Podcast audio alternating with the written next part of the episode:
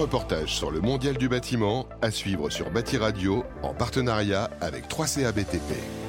Bonjour Franck Lenulec, vous êtes directeur marketing, développement et innovation stratégique de 3CA BTP. Bonjour également à vous Patrice Gouzard, vous êtes le chef de communication et marketing d'ADEME.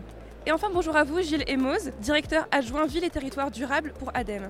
L'ADEME et 3CBTP lancent en partenariat une campagne de recrutement pour les 15-24 ans afin de les inciter à se former au métier de la rénovation énergétique. Avant tout, pour vous Gilles, quel est votre constat concernant le BTP et la rénovation énergétique? Le contexte général, c'est celui du réchauffement climatique. Il est urgent d'agir pour réduire nos consommations d'énergie et réduire nos émissions de gaz à effet de serre. Et puis la crise énergétique qui vient s'ajouter actuellement et donc qui renchérit considérablement le prix de l'énergie. Dans ce cadre-là, on a plusieurs défis à relever. Euh, le principal, c'est celui de la rénovation des bâtiments. Le principal gisement d'économie d'énergie en France. Il faut absolument accélérer là-dessus pour faire plus de rénovation et plus performante. Et paradoxalement, euh, on souffre d'une pénurie de recrutement euh, dans les métiers du bâtiment et c'est vraiment un axe important sur lequel on travaille aujourd'hui.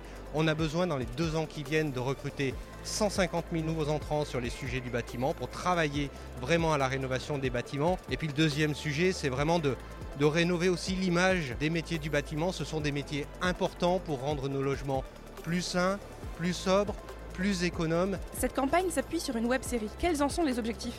L'idée, c'est de les attirer, de communiquer avec eux sur le terrain qui est le leur, c'est-à-dire de faire une diffusion très large sur les réseaux sociaux. La finalité, puisque la web série, euh, elle est intéressante en tant que telle, mais c'est un prétexte, c'est de générer 50 000 candidats. Ces candidats, l'originalité, ce qui est inédit dans cette campagne en termes d'acquisition, c'est qu'on va les mettre directement en contact avec des organismes de formation via une plateforme qui leur est dédiée. cette plateforme va permettre de caractériser à minima leurs besoins de formation. Les CFA notamment et les organismes de formation vont prendre connaissance de ces besoins et rappelleront les différents candidats pour les amener vers la formation initiale qui va les intéresser. C'est ça vraiment le cœur du réacteur de cette campagne, c'est d'avoir une campagne d'acquisition avec un parcours justement très court qui permet justement de ne pas perdre les candidats en chemin.